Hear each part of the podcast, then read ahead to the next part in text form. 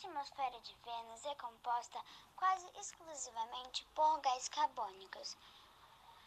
E essa grande quantidade de gases acaba ocasionando um forte efeito de estufa em Vênus, o que não permite gerar a grande variação em relação às temperaturas do, à temperatura do planeta. É possível voltar para é possível voltar? Sim.